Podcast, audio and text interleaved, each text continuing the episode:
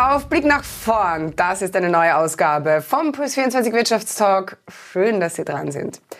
Ich spreche gleich mit dem Gründer von Finapro, ein Wiener Fintech-Startup, das sich auf Altersvorsorge spezialisiert hat. Die Damen und Herren von Finapro wollen mit dem Scale-Up zu einem der wichtigsten Vertriebspartner für Makler und Versicherungen werden. Sehr, sehr spannend, wie das alles funktionieren soll jetzt.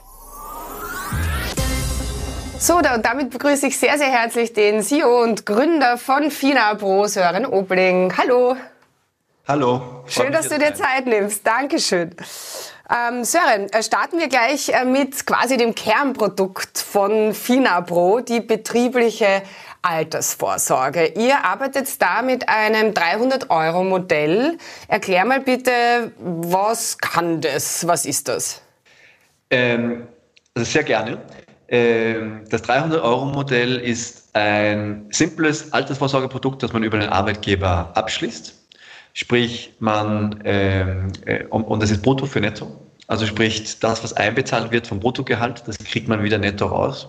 Und ist wahrscheinlich nicht wegen, nicht wegen uns, aber dieses Modell ist eigen für Europa und ist wahrscheinlich das attraktivste äh, Vorsorgeprodukt Europas, weil man einfach Bruttogehalt ins Netto umwandle.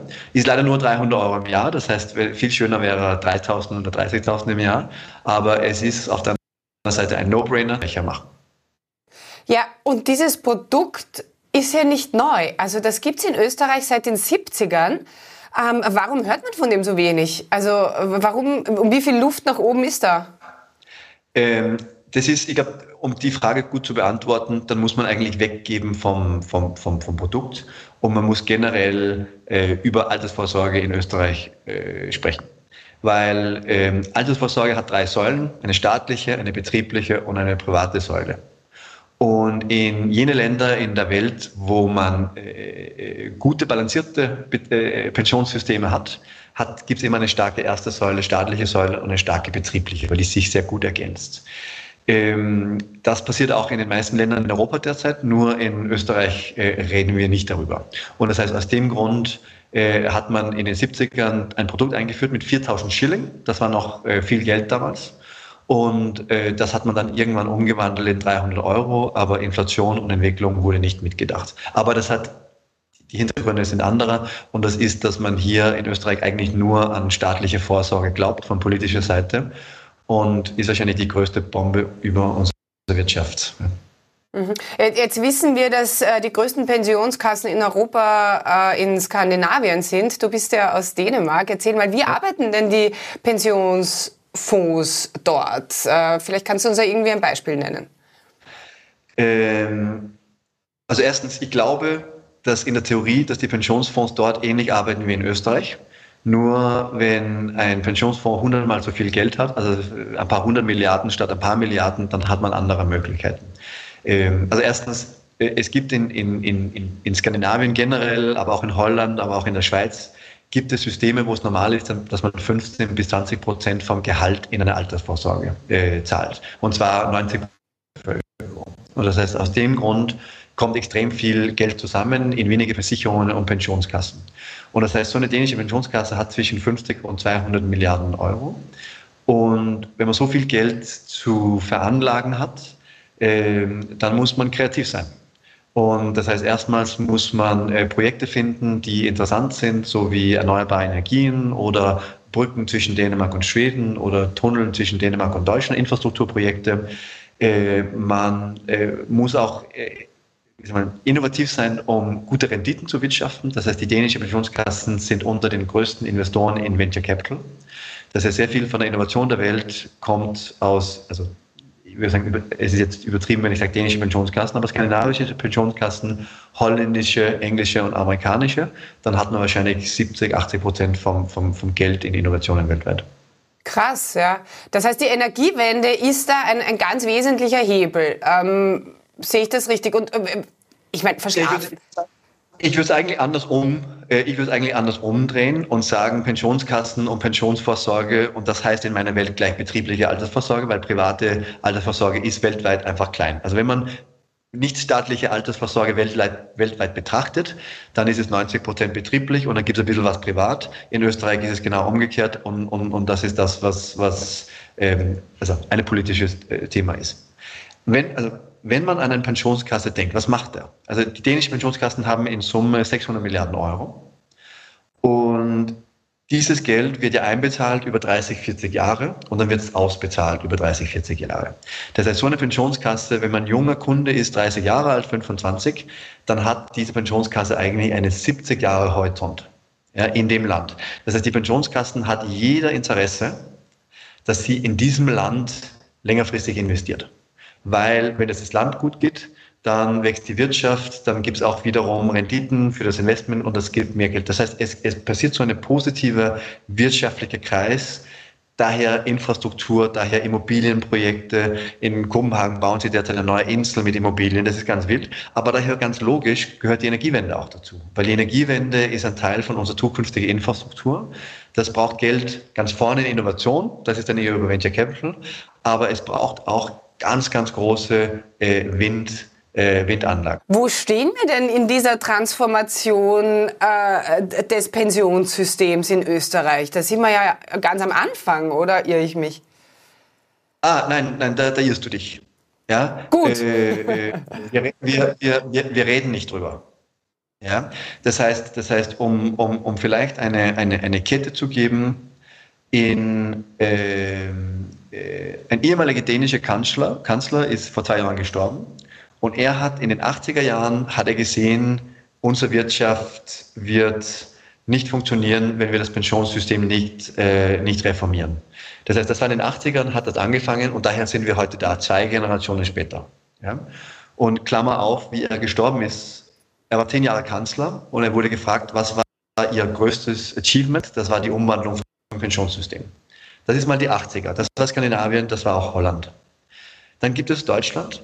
Deutschland hat angefangen unter Schröder, aber auch mit Merkel zu sehen, wir haben hier ein Thema und da gab es dann Reformen. Ich würde sagen, kleiner, aber trotzdem ähnlich äh, wie Dänemark 20, 30 Jahre später und das heißt das sogenannte Betriebsrentenstärkungsgesetz, furchtbares Wort. Das heißt, Deutschland hat das Problem teilweise erkannt und haben daher Teile der Reformen gemacht. Ja, aber die Diskussionen haben vor 20 Jahren unter Schröder gestartet. In Österreich ist es politisches Selbstmord, wenn man über Pensionen redet. Und das heißt, ich würde sagen, Österreich steht hier 50 Jahre äh, hinter andere Länder und 20, 30 Jahre hinter Deutschland. Also es wird, es wird hier nicht darüber geredet. Nicht im, nicht im Ernst, eher in den, in den Nischen. Meine Güte, ich hoffe ja, du äh, gehst mal in die äh, Politik, lieber Sören. Aber kommen wir äh, zurück zu Finabro. Ihr arbeitet ja, was ich total krass finde, mit ganz normalen, analogen Versicherungen zusammen. Warum macht ihr das eigentlich? Ihr könntet ja euer Produkt auch ganz normal digital über eure Kanäle verkaufen. Also erstens, wenn man ein Vorsorgeprodukt machen möchte, dann muss es entweder eine Vorsorgekasse sein oder eine Versicherung oder eine Pensionskasse. Das heißt, natürlich könnte man theoretisch sagen, wir machen jetzt eine Vorsorgekasse oder Pensionskasse, aber ähm, äh, das, das, das war für mich keine gute Idee. Ähm, wir haben eigentlich festgestellt, wir haben, wir haben einige, also wie wir Finebo gegründet haben, haben wir einige Fehler gemacht, beziehungsweise wir haben viel gelernt. Und eine ganz wichtige Sache ist, dass bei Vorsorge haben die Leute eigentlich Angst. Und das heißt, man hat nicht Lust, sein Geld wohin zu geben bei irgendein neuer Name, weil wenn darauf Wiener Städtische steht oder Unica oder Allianz Zürich, das fühlt sich einfach besser an.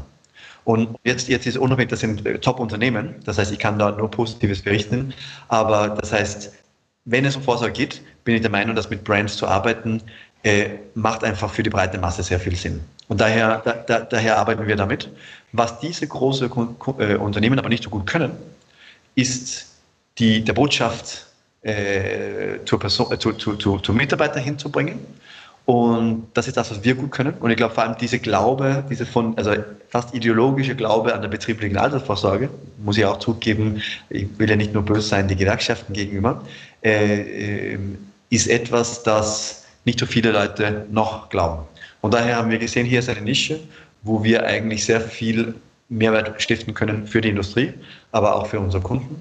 Und das heißt wiederum, dass die gesamte Industrie mit uns gerne zusammenarbeitet also, also, nur mal ein, ein, paar Namen zu nennen. Ihr arbeitet ja wirklich äh, mit Zürich zusammen, mit der Allianz, Donauversicherung. Einer eurer Investoren ist äh, die Unica. Also es arbeiten quasi die Versicherungen, äh, die Brands selbst untereinander mitsammen. Plus ja. arbeiten die mit einem Fintech zusammen, welch äh, äh, eigentlich also undenkbar noch vor einigen Jahren gewesen, oder? Also da haben diese die großen Versicherungen euch ja alle als totale Konkurrenten gesehen. Was hat sich da verändert? Also ähm, ich glaube, zwei Sachen haben sich geändert. Erstens, vor, der, vor Corona war es allen klar in der Industrie, äh, diese Idee, dass Startups Versicherungen und Banken ersetzen, ist eigentlich ein Irrtum. Der viel größere Hebel ist, ist in Kooperation. Das war uns relativ früh klar. Und zweitens ist die Pandemie passiert und das war ein, ein, ein guter Zeitpunkt. Das heißt, in der Altersvorsorgeindustrie ist schon sehr undigital gewesen, würde ich sagen, ist auch immer noch sehr undigital. Aber ich glaube, wir haben gezeigt in der Pandemie, dass wir haben einen Weg gezeigt. Und wir haben die Versicherungen eingeladen auf äh, digitale Talks, wir haben viel geblockt, wir haben Makler eingeladen auf digitalen Talks, wir haben der größte äh, Konferenz im Bereich Vorsorge seit über zehn Jahren in Österreich äh, initiiert und gehostet und heuer jetzt das zweite Mal Hybrid. Und das heißt, wir haben eigentlich die Versicherungen gezeigt, das, was wir können digital, ist ein echter Mehrwert für euch. Und in der, in der Pandemie waren wir alle offener dazu und, und haben eigentlich Partnerschaften aufgesetzt. Und in Wirklichkeit ist es nicht so komisch tun, ist, wir kommunizieren über Altersvorsorgeprodukte. Wir kooperieren mit Makler und bringen diese Altersvorsorgeprodukte rein beim Unternehmen. Das heißt, wir sind eigentlich nichts anderes, wenn man das so sieht, als ein Vertriebshebel von den Versicherungen. Und äh, jede Versicherung möchte gern mehr verkaufen. Mhm. Und wenn jemand das kann, dann arbeiten sie gerne mit mhm. Das heißt, im, im Sinn ist das ganze Digital schön und gut, aber in Wirklichkeit ist ein Geschäft da, dann machen wir den, auch aus Sicht der Versicherungen und der ist da. Vor allen Dingen bist du halt einfach, was Innovationen oder ihr, was Innovationen betrifft, einfach viel mehr vorne dabei als äh, irgendwelche großen Apparate, traue ich mich jetzt mal zu behaupten. Also du beobachtest die Entwicklungen äh, im Silicon Valley wahrscheinlich mit Argusaugen. Welche Innovationen findest du denn gerade am, am spannendsten? Ähm, also ich habe wahrscheinlich hier eine sehr, sehr langweilige Antwort. Ja? Weil ähm, jeder redet über künstliche Intelligenz, jeder redet über Krypto. Und, äh, und äh, ich sage mal, äh, da passiert sehr viel und das ist auch sehr spannend. Seite bin ich jemand, der sehr am Boden bleibt, was diesen Themen betrifft und sagt, bis mir jemand ein Use Case erzählen kann über Krypto, bleibe ich noch ruhig. Ich, ich glaube, da ist was dran. Ich verstehe es nicht, aber derzeit ist jeder Use Case, den ich höre bei Krypto, ist, ich kann meine Pizza zahlen. Ja? Und, und das kann ich jetzt schon auch mit, mit dem Euro, das ist mal Krypto und Artificial Intelligence ist so etwas, wo ich sage, da gibt es vieles Spannendes. Aber wiederum hier, solange dass ich jeden Tag zehn YouTube-Werbungen bekomme zur, ähm, äh, zur äh, Gaming, ich habe nie in meinem Leben gegamed, dann weiß ich, dass der Artificial Intelligence äh, Algorithmus von Google ist nicht, noch nicht draufgekommen, dass ich in meinem Leben nie mich für Gaming interessiert habe. Das heißt, diese, viele von diesen Themen, die sind für mich spannend. Ja. Ich, freue mich, dass sie passieren, aber ich interessiere mich einfach nicht dafür, weil in meinem Geschäft geht es nicht darum. In meinem Geschäft geht es eigentlich viel mehr darum, dass man Menschen erreicht. Das heißt, unsere Innovationen sind relativ langweilig, aber Menschen erreichen kann man digital viel besser. Ja, spannend. Wir müssen noch mal extra äh, äh, sprechen über Blockchain-Technologie etc. Wir spielen jetzt zum Abschluss noch eine Runde Spamagement. Ähm, zuerst reden, dann denken, ja. ja, heißt das Ding. Bist du bereit? Ja, super. Sehr gut. Herz oder Hirn? Hirn. Uber oder Taxi? Uber. Schenken oder verkaufen? Schenken. Montagmorgen oder Freitagabend? Freitagabend. Träumen oder aufwachen? Träumen. Gold oder Bitcoin? Das erübrigt sich jetzt ein bisschen, aber. Bitcoin. Aber warum sagst du jetzt Bitcoin? weil ich die Faszination von Gold in Österreich nicht verstehe. Für mich ist ein Irrtum. Und ich finde Bitcoin schon faszinierend. Nur äh, weil ich noch nicht die Use Cases genug sehe und ich nicht auf den Hype aufbringe, äh, finde ich das trotzdem spannend. Mhm. Gut, das war's. Dann Super. Vielen herzlichen Dank, Sören. Ich wünsche dir das Allerbeste und ich hoffe, wir sehen uns bald mal wieder. Dankeschön. Ciao. Bye, bye. Danke. Das war's von uns. Den spannenden Talk mit Sören Obling mussten wir kürzen. Die Langversion gibt es auf allen gängigen Podcast-Plattformen. Damit danke für die Aufmerksamkeit und alles Schöne.